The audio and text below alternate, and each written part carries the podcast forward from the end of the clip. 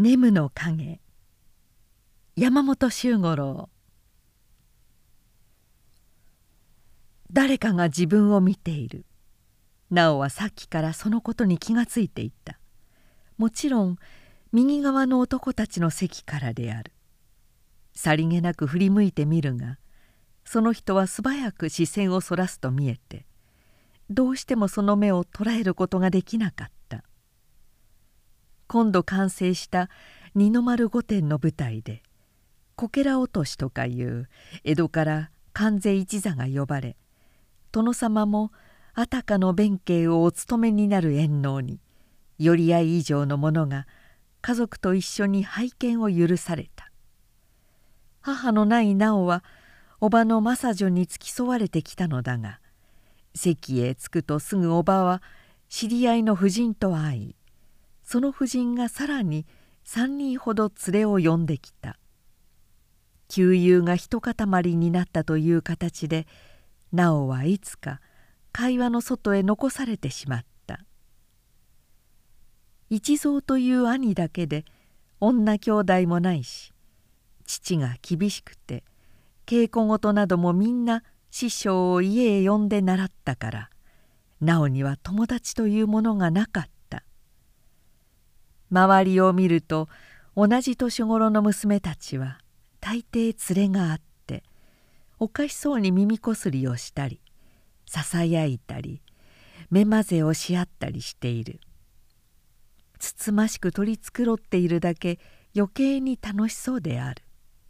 中には男の席から会釈を送られて恥ずかしそうに赤くなる者や勇敢に挨拶を返して連れの娘に叩かれる者などもいた。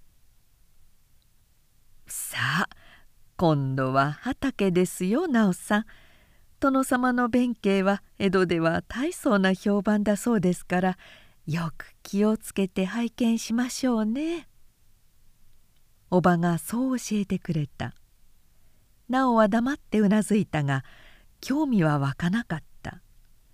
もう3番ほど農薬のやるのを見るのは見たけれども言葉も仕草もよく分からず物語の筋もはっきりしないから少しも面白くないのである。またあの目が見ている。こっちの視野には入らないがその行子が自分の顔に向けられていることは確かだ。不愉快ではないがイライラしてくる。舞台では畑が始まった。見物席はこれまでと違った緊張に覆われ鳴り物もひときわ高くさえて聞こえる。しかしやはりあの目はこっちを見ていた。時々脇へそらすがまたすぐにこっちをじっと見つめる。右の高頬のあたりにそれがはっきりと感じられているのである。なおはその視線の当たるところが熱くなるように思った。するとそれが胸に伝わって自然と動機が強くなり甘やかにそそるような不思議な幸福感に体全体を包まれた。どなただろう？兄上のお友達かしら？なお知っていらっしゃる方かしら？見覚えのある人を思い出してみた。岩田半三郎の顔も想像したがどれも今見られている感じとはぴったりしない。その人たちなら見るにしてももっと違った見ようをするであろう。確かに知らない人である。そしてそれは無礼なことなのだがなおには少しも怒りの感情が起こらなかった。むしろあやされるようなひそやかな喜びが胸にあふれて17になる今日までかつて知らなかった一種の鋭い快楽のような感じに捉えられるのであった。あたけが終わると席がざわざわと崩れ出した。多くの人たちが手洗いに立ちどの席でもにぎやかに弁当を開いた。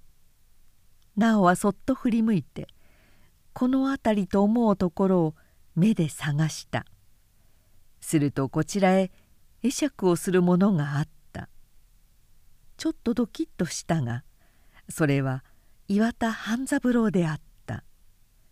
兄の一蔵や藤巻三之助や池田伊兵衛などいつもの仲間が45人一緒にいた。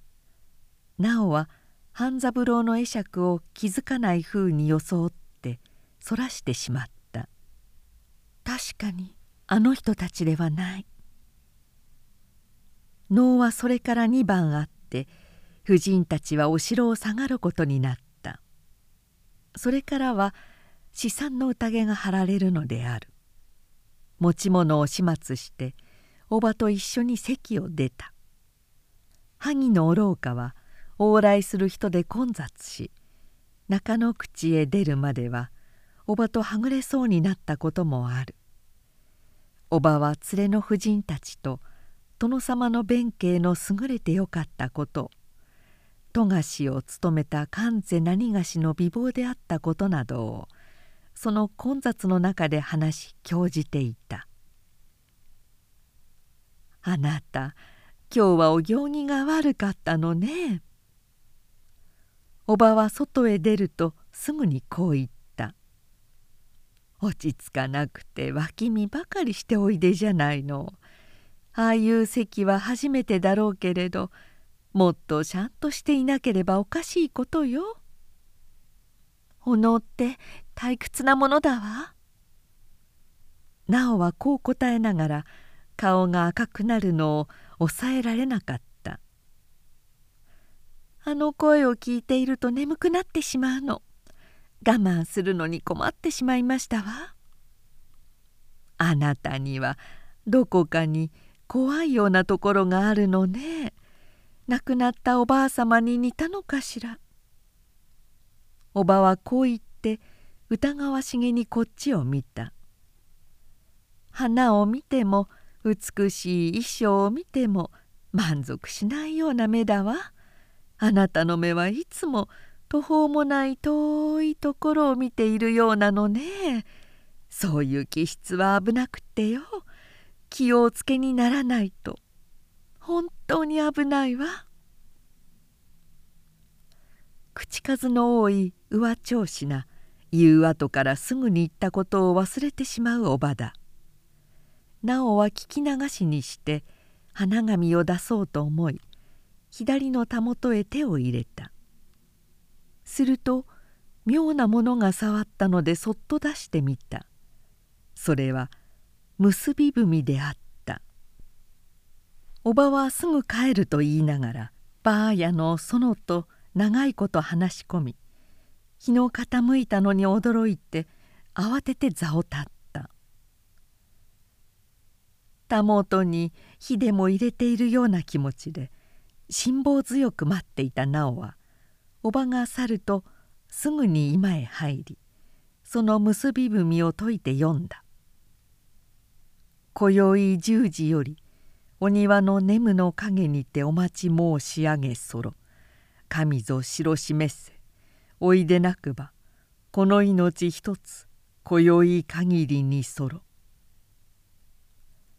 新古今からでも取ったらしい廉価を一首添えて署名はただ「木」とだけ記してあった。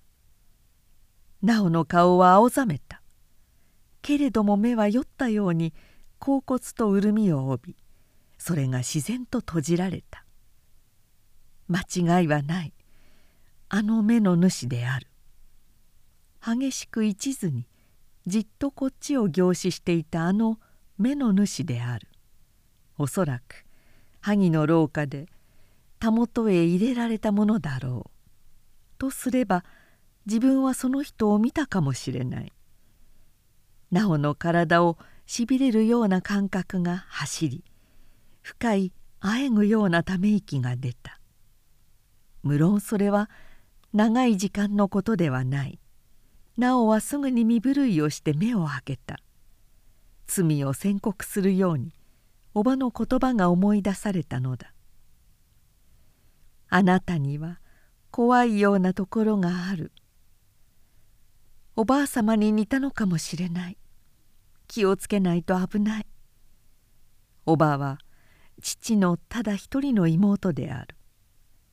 一馬五郎左衛門という五百石の大寄り合いへ貸したが娘時代から開けっぱなしのガラガラした性質で無遠慮に何でもズバズバ言う癖がある。言ってしまえばさっぱりするらしい。人はごくいいのでそのために憎まれるほどのこともないが深い付き合いをする人もないようだ。今日もいきなりおばあ様と言い出したが杉原の家では直の幼い時分からおばあ様のことには話を触れないのが習慣である。病身でいつも寝たり起きたりしていた母がまだ生きていた頃ばあやの園とそれらしい話をしているのを聞いたこともあるが子供心に何かきらびやかに美しい罪というものが感じ美しい罪という感じがしただけで詳しいことは何も覚えていない。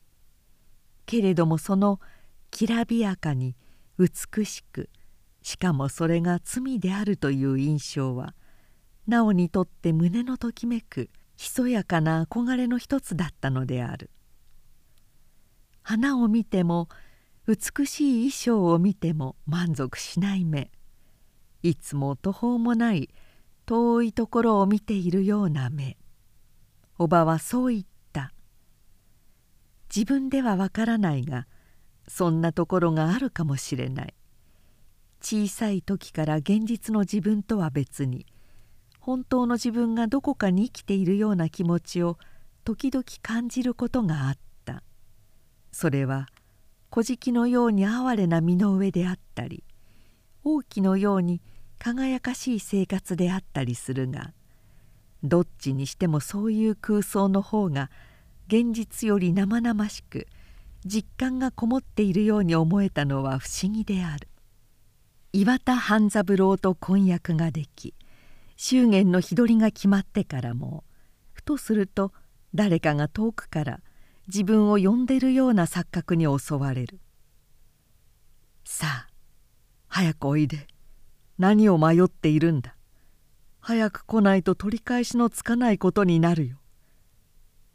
その声はこういうふうに呼ぶ。早く早くさあそのまま出てくればいいんだよ。なおは今じっと反省してみる。自分のこういう性分は本当に危ないことかもしれない。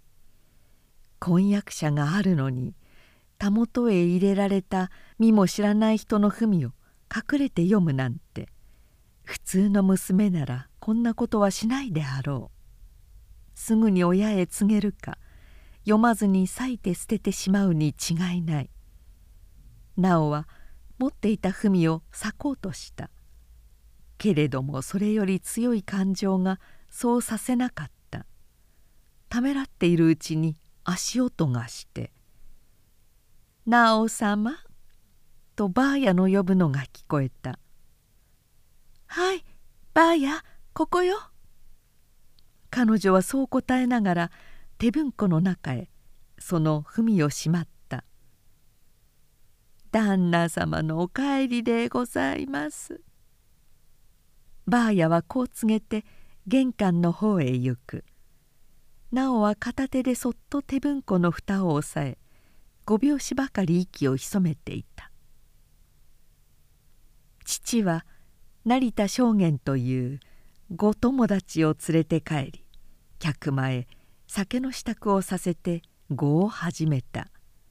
兄は支援からよそへ回ったのだろう。9時になっても戻る様子がない。なおは青白い顔をして今の小机にもたれたままじっと目をつむっていた。ばあやは台所で下女や駒遣いたちを指図しながらまだ客間の接待を続けている。酒を入れた後はいつも長い。しばしば夜半を過ぎることがある。庭へ出ることはできないだろうか。いやなおは少しもそんなことを躊躇してはいない。自分を戒める声ももう聞こえない。ただ時間の来るのを待っているだけだ。やがて寝間へ入るだろう。それから明かりを消し出て行けばよい。どんな障害も起こらないことをなおは知っている。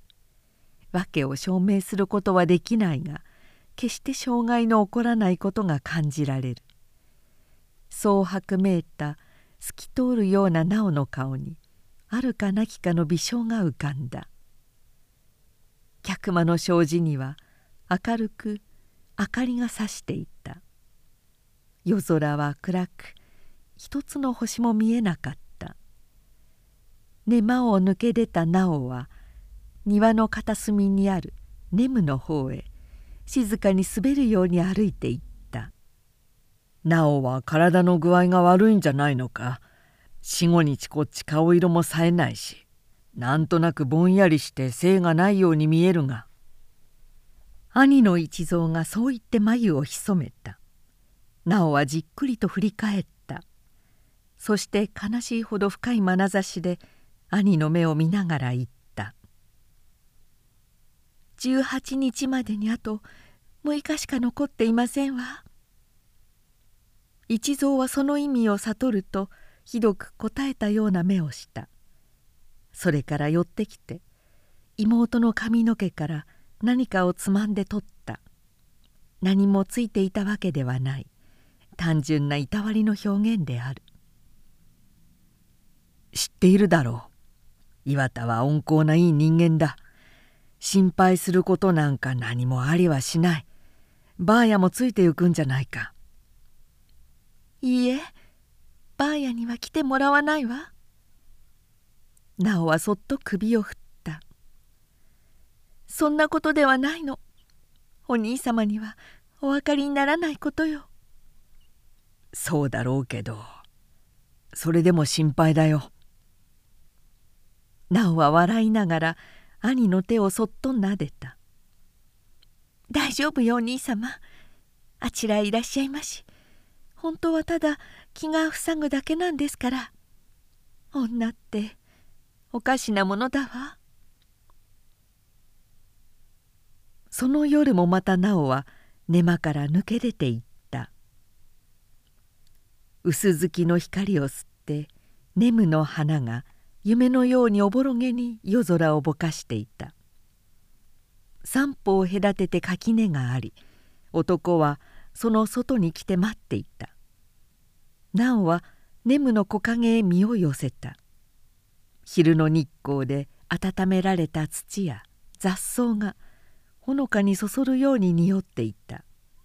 男は「ああ」と声を上げた。喉から出るのではない。口の中でほとんど舌の先だけでささやくのであった「あなたはまた来てくださいました」私はあなたの足音が母屋からここへ来るまでの一歩一歩を数えることができました。軽くて優しい地面に触れるか触れないようなたおやかな足音。私は今夜で2番。それを聞きました。それでもやはりあなたがそこへいらっしゃるまではあなたではないだろうという疑いで血が凍るように思うのです。男は深い短足を漏らした。それからなおが何か言おうとするのを恐れるもののように臆病な愛玩の調子でこう続けた「いいえ何もおっしゃらないでください。私は自分を知っています。私は卑しい無能な人間です。こうして名も知られず姿も見られないからこそあなたにものを申し上げることができるんです。私はこの世に生きる値打ちのない人間です。生まれてこない方がよかったとどれほど考えたかしれません。あなたにご想像がつくでしょうか？人間が自分を生まれてこない方がよかったと考えるなんて。けれども今は違います。私はあなたのお姿を見ました。こうしてあなたに話すことができる。初めて私は生きてきたことを自分が生きていることを神に感謝しました。男のささやきはおよそ四半時も続いた。なおの全神経はしびれたようになりネムの幹に持たれた体は地上から浮き上がって泡のように空間へ消えてゆきそうに思えた。お手よとは申しません。男はやがてささやきの愛想をした。せめてお袖の端に触らせてください。あなたが私を怒ってはいらっしゃらないということが知りたいのです。いいえお寄りにならないで。なおはおののくように言った。私ここへ参るだけで精一杯なのです。これだけでさえもし人に知られたら。ああそのことをおっしゃってはいけません私はよく知っています。あなたがもうすぐおこし入れをなさるということをね。私が絶望したり泣いたりするとお思いですか？いいえ。あなたはただよそへおこし入れをなさるだけです。境遇が変わり性が変わるだけです。本当のあなたはそのまま少しの変化もなく私の心に生きていらっしゃる。私の目にはあの日のお美しい姿がいつまでも残っているのです。何者もどんな力も私の中に生きているこのあなたを持ち去ったり打ち消したりすることはできません。これでも私が幸せでないでしょうか。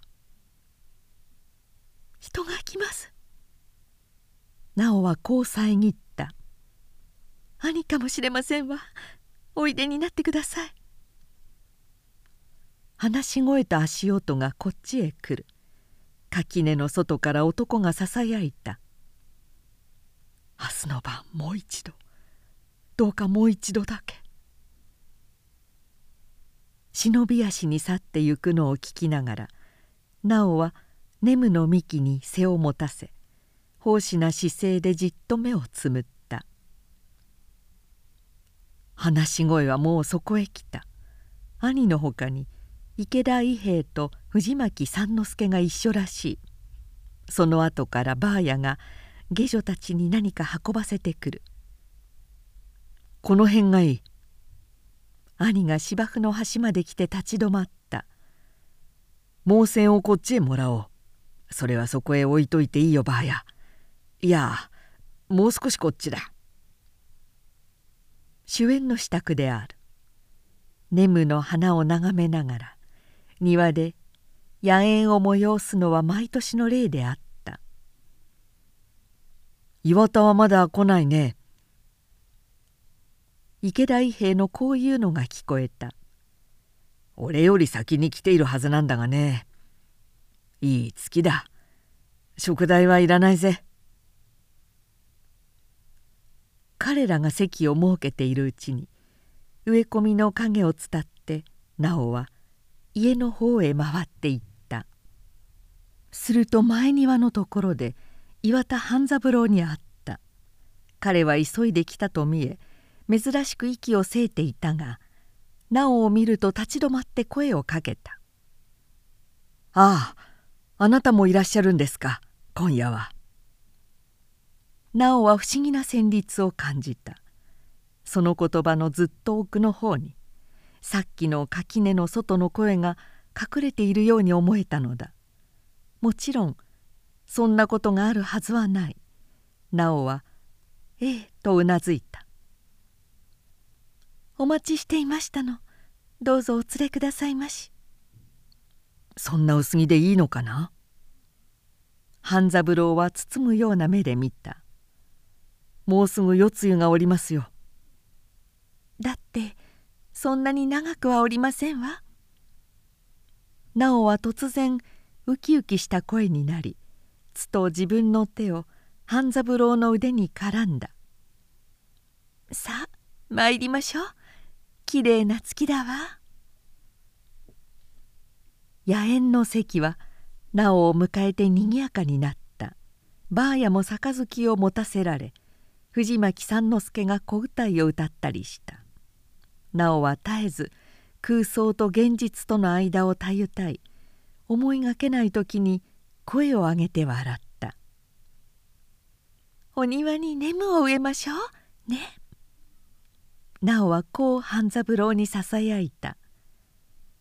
そして花の咲く頃には私たちもこのように宴を催しましょう。私たちがおじいさんになりおばあさんになったら誰も招かずに2人だけで静かに宴をいたしましょう。ね。お望みならすぐにそうします。半三郎はそっと笑った。けれどもまだ結婚の式も挙げないうちからじいさんばあさんの話は早すぎるでしょう。なおの目はうっとりと夜空を見ていた。耳のすぐそばであの声がささやいていた「明日の晩もう一度。どうかもう一度だけ」6月18日になおは「岩田へ腰入れをした。杉原は850石の年寄り肝入り役であり岩田は700石の難度奉行である。婚礼の式には藩主から特に死者を賜り祝宴は三夜にわたって催された。岩田家にも主婦がいなかったのでばあやが駒遣いを連れて行き岩田杉原両家の親族の婦人たちと図って全ての世話をした。なおはその時間を夢の中にいるような気持ちで過ごした。土地の習慣で祝宴のあと2日は新嫁が主になって親族父の婦人たちを招待する。この日は客たちの望みによって新嫁のたしなみだけの芸事を披露しなければならない。音曲とか舞とか茶花香時には歌徘徊なども所望されることがある。なおも琴だけは弾いたがあとは何を望まれても「二品身でございます」と言って辞退し通した。ばあやが取り繕って座のしらけることだけは救われたが客たちの不満は明らかであった。おばの正女は幾度も影へ呼んでは怒った。それは高慢というものよなおさん。そんなことではすみませんよ。来てくだすった方たちみんなを敵にしてしまうつもりですか？もう分かったわおばさま。私嫌なの。気の向かない芸事なんてそらぞらしくって。それはお客様を恥ずかしめることになるのよ。取り返しのつかないことになるのよなおさん。せめて島川様がお望みの舞だけでもなさいな。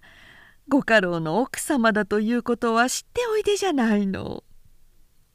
それでは他の方々になお失礼だわ。なおは平気で首を振った。もうたくさん私嫌なの嫌なの嫌なのばあやは10日目までいたが持ってきた衣装や道具も片付きなおが岩田家の召使いたちに慣れ始めたのを見て帰っていった。岩田には三郎左衛門という隠居した舅がいた。中風を病んだのだそうでずっと別棟の隠居所に寝起きをし孫兵衛という老人の家木が一切の世話をしていた。舅の姉で赤松という家へ貸している婦人が時々火星のことで注意をしに来た「お舅のいるのもつらいがいないのも別の意味でつらいものですね」などと言いながらまだなおなどにはわからない細かしいことをくどくどと教えるのであった。どこかへ客にでも来ているような気持ちでうかうかと夏を越した。毎朝一度隠居所へ行って舅に茶を立てるのが日課だったがこれが父だという実感はなかなか湧いてこなかった。夫に対しても同じようであった。長く知り合っていたので遠慮はないけれどもこれが身も心も捧げる生涯の夫だという感じがぴったりと身につかない。つい岩田様と呼びそうになって驚くことが多かった。約束のネムも庭の西の端に植えられた。杉原の庭のよりも大きい木で枝も十分に張り花が咲いたらどんなに見事かと想像された。根付いたことがはっきりすると半三郎は楽しそうにその木陰へ茶を運ばせたりした。来年は危ないが再来年は咲くそうだ。彼はなおにこう言った。そうしたら一つ趣向を凝らして野縁をするかね。しかしなおは全く別のことを考えていた。明日の晩もう一度。そう言われた夜は雨であった。その上嫁入り自宅のことでばあやに遅くまでつかまりとうとう庭へ出ることができなかった。岩田へ来てからは慌ただしい日が続いて夏のうちはふと思い出す程度であったが秋風の立つ頃になって生活も落ち着き根付いた眠の葉が悲しく枯れ出すのを見るとしばしばあの夜のささやきの声が思い出され怪しく胸のときめく時間が帰ってきた。あの夜あの方は一晩中雨に濡れて立っていらしたに違いない。そうだその次の夜もその次の夜もきっと。その想像は鮮やかに生々しく目に描くことができる。すると水を吸い上げる草花のように神経が目覚め動機が高く緊張して打ち出し筋肉に快い修練が起こる。そしてなおは自分が生きていることを感じるのであった。一日一日と生活は平凡で退屈になるばかりだった。夫は予想したよりはるかに善良で思いやりが深く行き届いた愛情を示してくれる。召使いたちもこれといって気に入らぬものもない。赤松のおばと一馬のおばは苦手であるがだんだん来る度数が少なくなるし来ても「はいはい」と受け流していれば済んでしまう。明け暮れは無風体のように平穏である。世間の新嫁たちには最も望ましいであろう。この静かな恵まれた日々がなおには壁のように味気ないイライラしたものに思われた。何か一番大切なものが足りない。この生活は自分にとって本当のものではない。絶えずつきまとう。こうした疑惑を。空想だけがわずかに救ってくれた。垣根の外からのささやき声は現実より強くはっきりとなおを呼び覚ます。おばあさまの秘められた物語。きらびやかな罪の真相がいつか空想の中で次第に形をなし奉仕な情景を描き出してみせる。眠りは絶えず夢に妨げられた。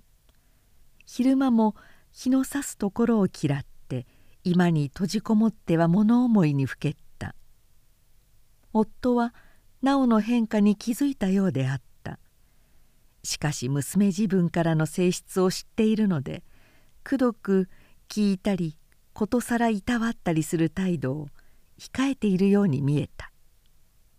召使いたちもいつか不安そうなおどおどした動作になりなるべくなおの前から逃げていようとした。これらも気の毒というよりも退屈で暗く物悲しくイライラと満ち足りない日が息苦しいほど緩慢に立っていた。年が明けて2月に直の坊母の七年期があり7日ほど杉原の家に滞在した。3月に入って間もなく兄の一蔵が結婚しついで直自身が風邪で10日ほど寝た。もちろん大したことではなかったがこの間にだいぶ見舞いを受けたり手紙や贈り物をもらったりした。もうほとんど治ってからのことである「あや」という覚えのない名の手紙が届きすぐに開いてみたがなおはたちまち青くなった。一年前のあの筆跡であった。それはこう書いてあった「眠をお上なされ候こと我が身の命を覚えそろ」「恩いたつきの趣承りおよび候よりよよ眠の木陰にてご平意を祈り参らせそろ」お運びある折のありや否やは知らずせめて祈りの世よのみは許し賜りそうらえ。文字ではなくそのままあのささやきの声であった。なおはそれをまざまざと耳で聞いた。それからの時間をどう過ごしたか覚えていない。夜になって夫も召使いたちも寝てしまい家中がしんと静まり返った時なおは心情を抜けて庭へ出て行った。春ではあるが焼きは冷えあやめもつかぬ闇であった。回ってゆくと隠居所の障子に明かりがさしていて庭の木立がほのかな肩明かりに浮いて見えた。間に疲れたような足取りでなおは眠のそばまで行った。ああ来てくださいましたねやっぱり」空たちの生垣の外からすぐにこうささやく声がした「ご病気はいいのですか？こんな時刻に出てお悪くはないのですか」なおは我知らず眠の幹によって身を支えた。全身がしびれてそのまま倒れるかと思えたのである。ささやきは続いた「あなたは許してくださいますね。こうしてまた私がお会い申しに来ることを。あなたに会うことのできなかった一年。私が惨めで生きがいのない日を送ったとお思いですか？いいえ私は幸せでした。あなたはいつも私の中にいらっしゃったのです。冷めていても夢の中でも私は絶えずあなたの姿を見ることができお声を聞くことができます。そしてとうとうまたこうしてお会いする時が巡ってきました。言葉の意味はほとんど理解しなかった。その必要もなかった。舌の先だけで語られるささやき。思いを込めたその調子がなおを酔わせ言いようのない恍惚感に引き入れるのだ。幸福を壊さないようにしましょう。5日目の夜ここでお待ちしています。5日目ごとにお願いです。来てくださることを信じていますよ。そのあくる朝新女から起き出た直の生き返ったように元気なさえざえと明るい顔に半三郎は驚きの目を見張った。なおは熟睡するようになり目に見えて快活になった。なおざりにしがちな夫の世話もまめまめとするし召使いたちにも笑顔を見せた。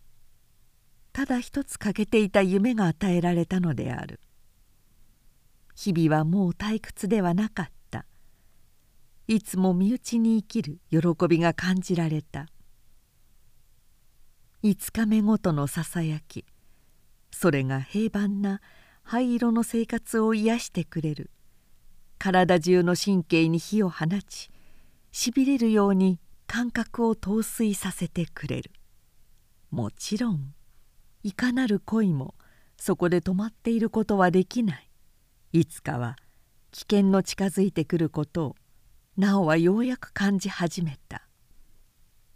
その時自分はどうしたらいいだろう。拒み通すことができるだろうか。4月の中旬を過ぎて七旅目の夜のことであった。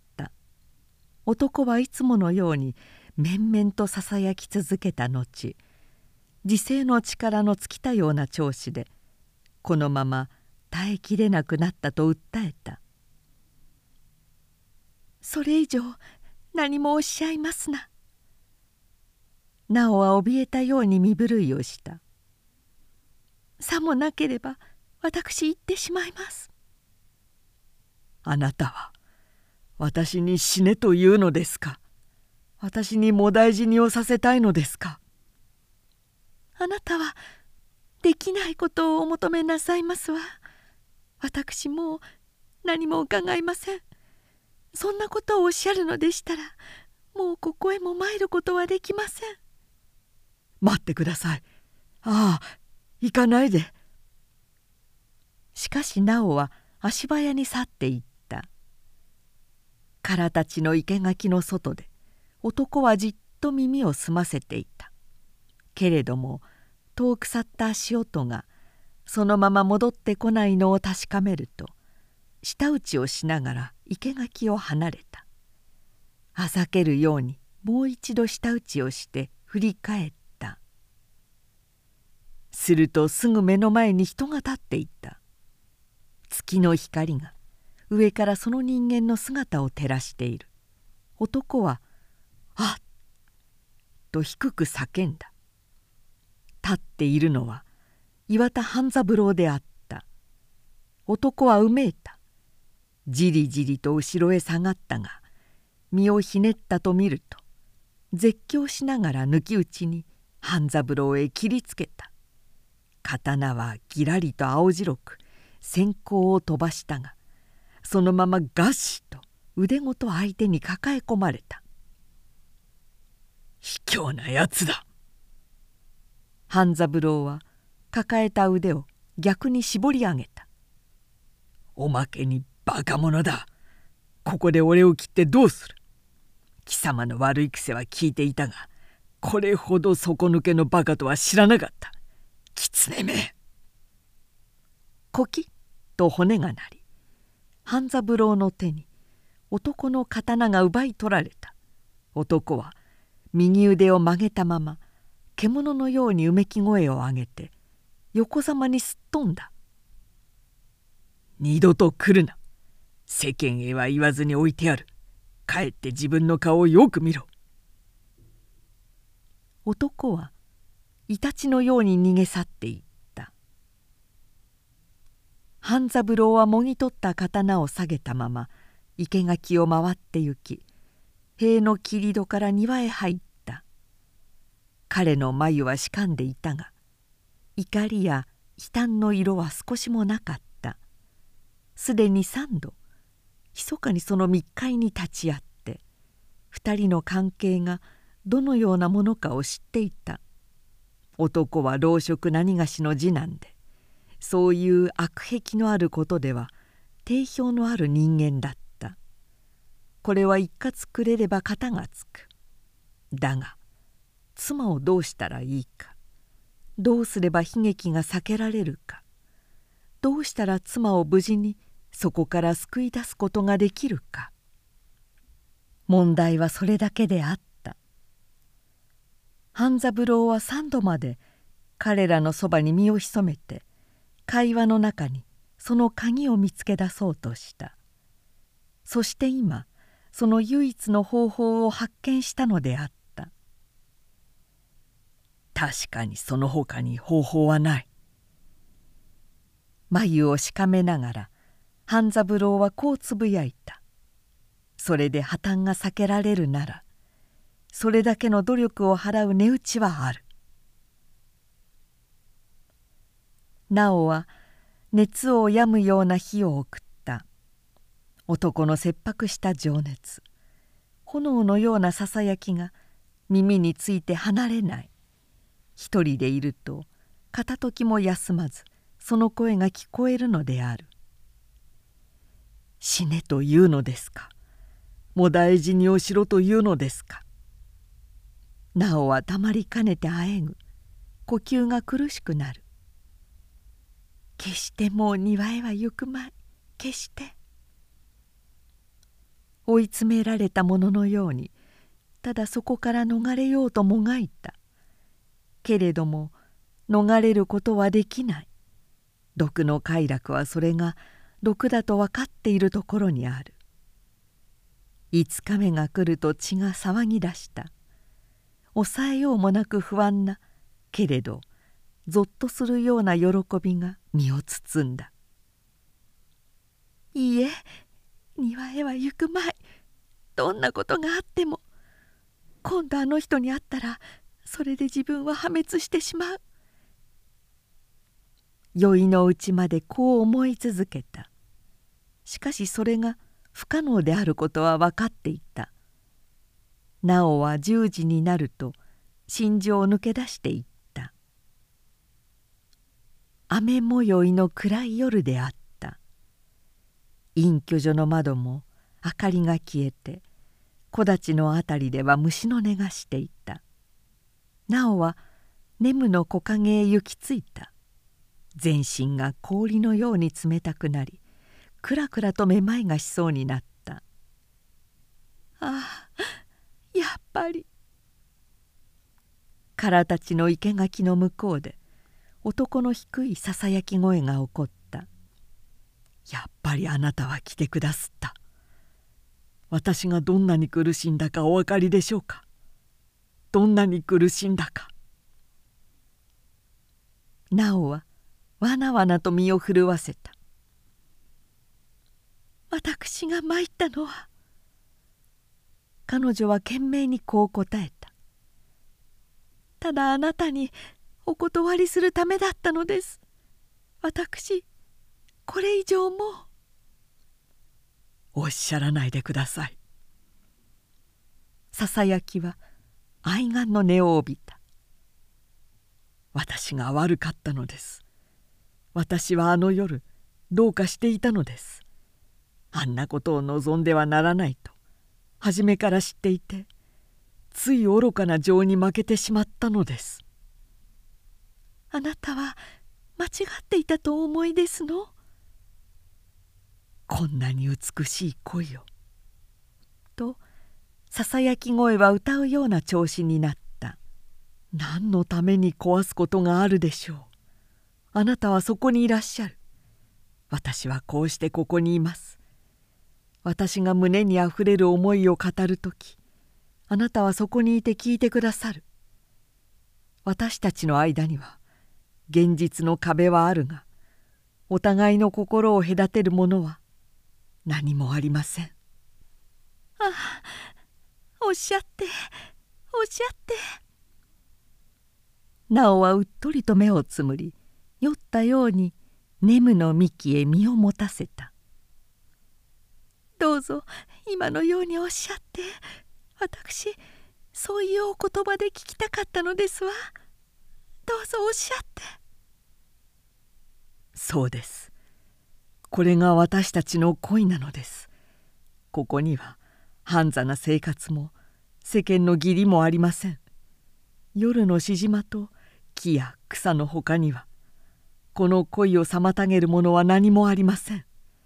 現実の中へ入ればどんなに深い真実の愛もいつかは冷たく冷えてしまうものです。私は二度とお手を求めもしますまい。これで十分です。頬に涙の流れるままなおはこの時間が永久に続くようにと祈っていた。危険の去ったことに疑いはなかった。5日目ごとに男はこれまでになく美しい言葉で愛をささやく。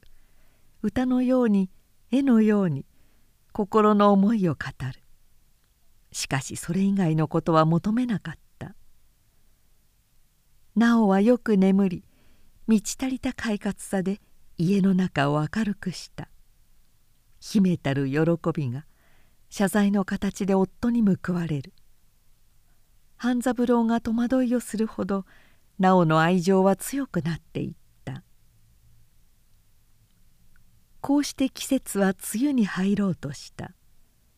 ひどく空気の湿ったムシムシする夜のことだったが男のささやきの中に不思議な言葉を聞きとがめた。来年になったらこのネムはこう男が言った。私たちを夢のようにおぼろな花笠で覆ってくれるでしょう。来年になったらなおはふと目を上げた。今はまだ夏季には早いのにどうして今年咲かないことがわかるのだろう。そう思った時なおは「はあ」と口を押さえた。目に見えぬ手で体を真っ二つに裂かれたような非常な驚愕に打たれたのである。まさかまさかそんなことが。彼女は全身を耳にしてささやきの声を聞いた。舌の先だけで語るごく低いかすかな声である。生垣を隔てて辛くも聞き分けられるだけだ。しかし心を止めて聞けば隠しようのない抑揚に気がつく。言葉の切り方にある癖もその人のものだ。なおは送信したようにネムの木陰を離れた。ほとんど夢中でよろめきよろめき家に帰った。寝間のヤグの上に座り目をつむって初めからのことを思い返した。そうだ杉原の家の庭で野猿のあった時あの人は誰よりも遅れてそれもあんなに急いで駆けつけてきた。あの人はなおよく知ってる。なおに何が必要だかということも。あの人は喜んでネムを植えてくれたではないか。同じ家に寝起きをしていて5日目ごとの庭の忍び合いを気づかないはずもない。おばあさまに似たのね。気をつけないとその気性は危なくってよ。こう言ったおばの懸念をあの人はそれ以上によく理解してくれたのだ。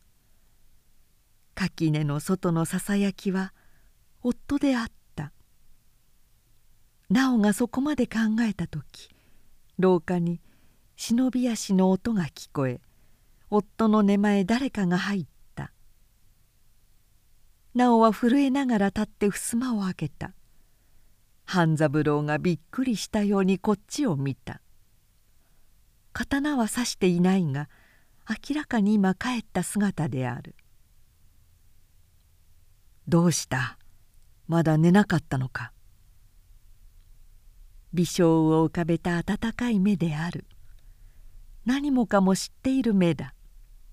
なおの心のどんな片隅をも知しかも柔らかく包んでくれる目だ。なおは頭から足のつま先まで赤くなるように思い周知と喜びにおののきながら声を上げて夫の胸へ倒れかかった「あなたあなた」そんな声を上げて向こうへ聞こえるじゃないか。半三郎はそっと妻を抱いた「どうしたんだ？何を泣くんだ」申し上げてもいいでしょうか？なおは激しく頬を夫の胸へすりつけ半ば笑い半ば泣きながらこう言った「申し上げてもいいでしょうか？私があなたをこんなに愛していることをこんなにこんなに愛しているということを。